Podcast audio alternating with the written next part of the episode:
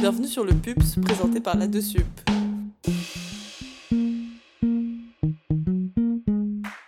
Ici Philippe et Alma. On est super heureux de vous présenter ce premier épisode du podcast qui, on l'espère, vous plaira. Les épisodes sortiront toutes les deux semaines et on vous tiendra bien évidemment au courant. Au programme du jour, vous allez entendre Clémence VPcom, C'est elle qui répond à vos messages sur Insta. puis l'émission de la semaine dédiée à 2022, cette nouvelle année que nous venons d'entamer. Après le moyen mémotechnique de la semaine, vous entendrez le témoignage de Jade, aujourd'hui en deuxième année de médecine. Si on t'a un peu perdu, pas d'inquiétude, on va tout réexpliquer au fur et à mesure. Bah alors, on attend quoi pour commencer? Allez, c'est parti, avec le mot de Clémence. Hola todos, ici Clémence, votre VPcom, et qui est la personne qui répond aux messages sur Insta. Com, c'est le diminutif de communication, donc notre rôle c'est de communiquer. Jusqu'à là tout va bien. Perso, je m'occupe de faire tous les posts sur Insta et sur les réseaux, de répondre aux messages et de publier sur le site. Avec tous les tuteurs de la team com, chaque mois on rédige, on organise et on publie le P1DESH, donc le journal de l'assaut que vous pourrez retrouver sur le site ou dans les bureaux. C'est aussi nous qui nous chargeons de tourner et d'imaginer le trailer des événements. Enfin bref, euh, on fait en sorte que vous soyez le mieux informé possible sur tout ce que fait l'assaut. Ce que je préfère dans mon poste, c'est qu'il est extrêmement créatif et qu'il me donne l'occasion de toucher et de découvrir plein de choses que j'aurais jamais imaginées. Puis on va pas se mentir, mais euh, il me donne surtout une excuse pour passer mes journées sur Insta. Pour finir, euh, un petit fun fact, petite disquette, vous le prenez comme vous voulez. Un cœur, ça va 100 000 fois par jour et le mien, il ne va que pour vous. Sur ce, je vous fais des bisous, je vous souhaite bon courage et j'espère que vous kifferez ce premier épisode du Pups autant que moi je le kiffe.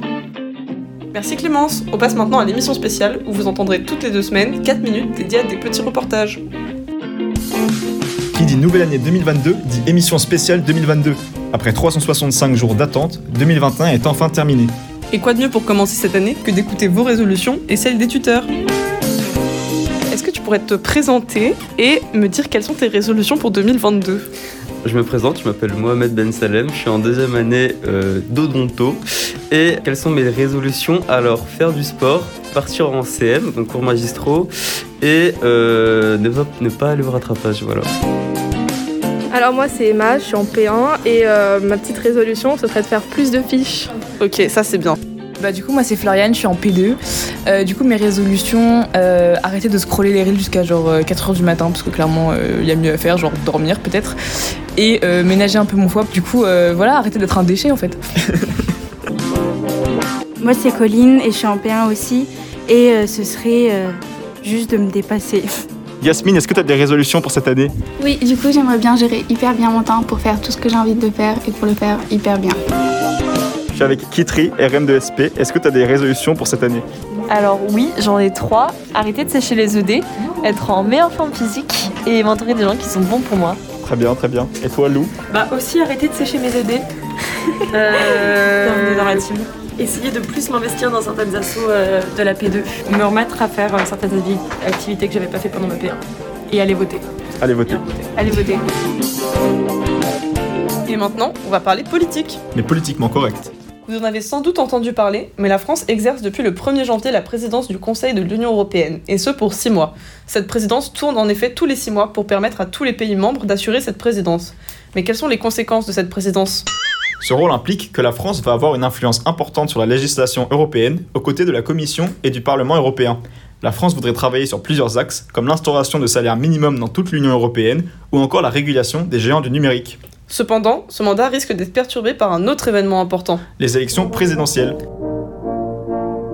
Le premier tour aura lieu le 10 avril, et on compte sur vous en tant que citoyen pour faire entendre votre voix. même si c'est le lendemain de la P1 Kémon. On sait que vous allez très prochainement être débordés, mais essayez de vous renseigner sur les différents candidats, car voter au présidentiel, c'est aussi faire évoluer la vie étudiante et donc votre quotidien. Pour vous aider dans votre choix, on vous conseille l'application Elise. E E-L-Y-Z-E. L'application vous demande si vous êtes d'accord avec certaines propositions présentes dans les programmes des candidats et selon vos réponses, vous indique quel candidat vous correspond le mieux. En attendant, on a fini de parler politique pour aujourd'hui. Maintenant, on va parler de l'actu ciné et série. 2021 a été une année remplie au cinéma avec Annette et Titan qui sont arrivés favoris du festival de Cannes. Mais pas mal de films vont encore sortir en 2022 comme Mort sur le Nil, c'est la suite du crime de l'Orient Express et ça sort très bientôt, le 9 février. On devrait aussi entendre parler du dernier film de Miyazaki. On n'a aucune info, mais j'ai hâte de voir ce que ça va donner. On devrait aussi voir sortir Qu'est-ce qu'on a fait? Au bon Dieu, troisième opus. On peut se demander si c'était vraiment nécessaire. Il y aura aussi la suite de certains films de notre enfance, comme Hôtel Transylvanie, qui est déjà sorti, L'âge de glace 6, mais uniquement sur Disney ⁇ et Les Mignons 2. Pour les fans d'animé, il y a la dernière saison de l'attaque des titans qui va sortir. J'ai jamais regardé, honte à moi, mais vas-y, je sais que tout le monde aime, donc précipitez-vous. Et il y a la saison 2 de Demon Slayer qui devrait se terminer prochainement, aka le meilleur animé du monde. Pour les sorties Netflix, on attend Stranger Things, la dernière saison devrait sortir juste à temps pour les vacances, et Sex Education, saison 4. Mais lesquels est-ce que vous attendez le plus? On est passé au bureau pour avoir la réponse. Moi, je m'appelle Camille, je suis en deuxième année de médecine et euh, dans les séries que j'attends beaucoup cette année, il y a la suite de Demon Slayer, c'est vraiment incroyable. Si vous n'avez pas encore regardé, c'est maintenant. Euh, la suite de l'attaque des titans. Moi, la série que j'ai kiffé, que j'attends, c'est Arcane. Mais je vais pas attendre d'être en fin de P1 pour regarder la suite. Et qu'est-ce que j'attends de... Bah alors déjà, euh, je sais pas si vous savez, mais il y a Tous en scène 2 qui est au cinéma. Incroyable, je sais pas si vous avez vu Tous en scène 1, j'ai adoré. Le 2, je ne sais pas quoi dire. Moi, je suis un grand fan de, de My Hero Academia et euh, moi, j'attends le film avec impatience. C'est juste que, bon, bah, je crois que toutes les places ont été vendues au Grand, au grand Rex. Du coup, j'ai grave le seum. Bah, moi, je viens d'apprendre que toutes les places avaient été vendues, donc j'ai aussi grave le seum. Et c'est la fin de l'émission spéciale. On peut maintenant passer au moyen mémotechnique de la semaine. En anatomie, comment faire la différence entre l'abduction et l'adduction? Dans abduction, vous n'entendez qu'un seul D comme dehors, et dans l'adduction, il y a deux D comme dedans. Imagine tu mets ton bras vers l'extérieur, tu le mets vers le dehors, donc c'est une abduction. Mais si je le mets vers l'intérieur, alors à ce moment-là, je le mets vers le dedans et c'est une adduction.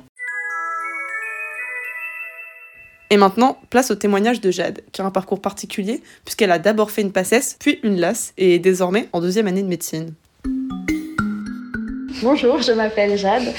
Euh, j'ai passé mon bac en 2019 et je suis partie en PACES à euh, Paris-Descartes. Euh, une PACES que j'ai ratée à quelques places, je ne sais pas exactement combien.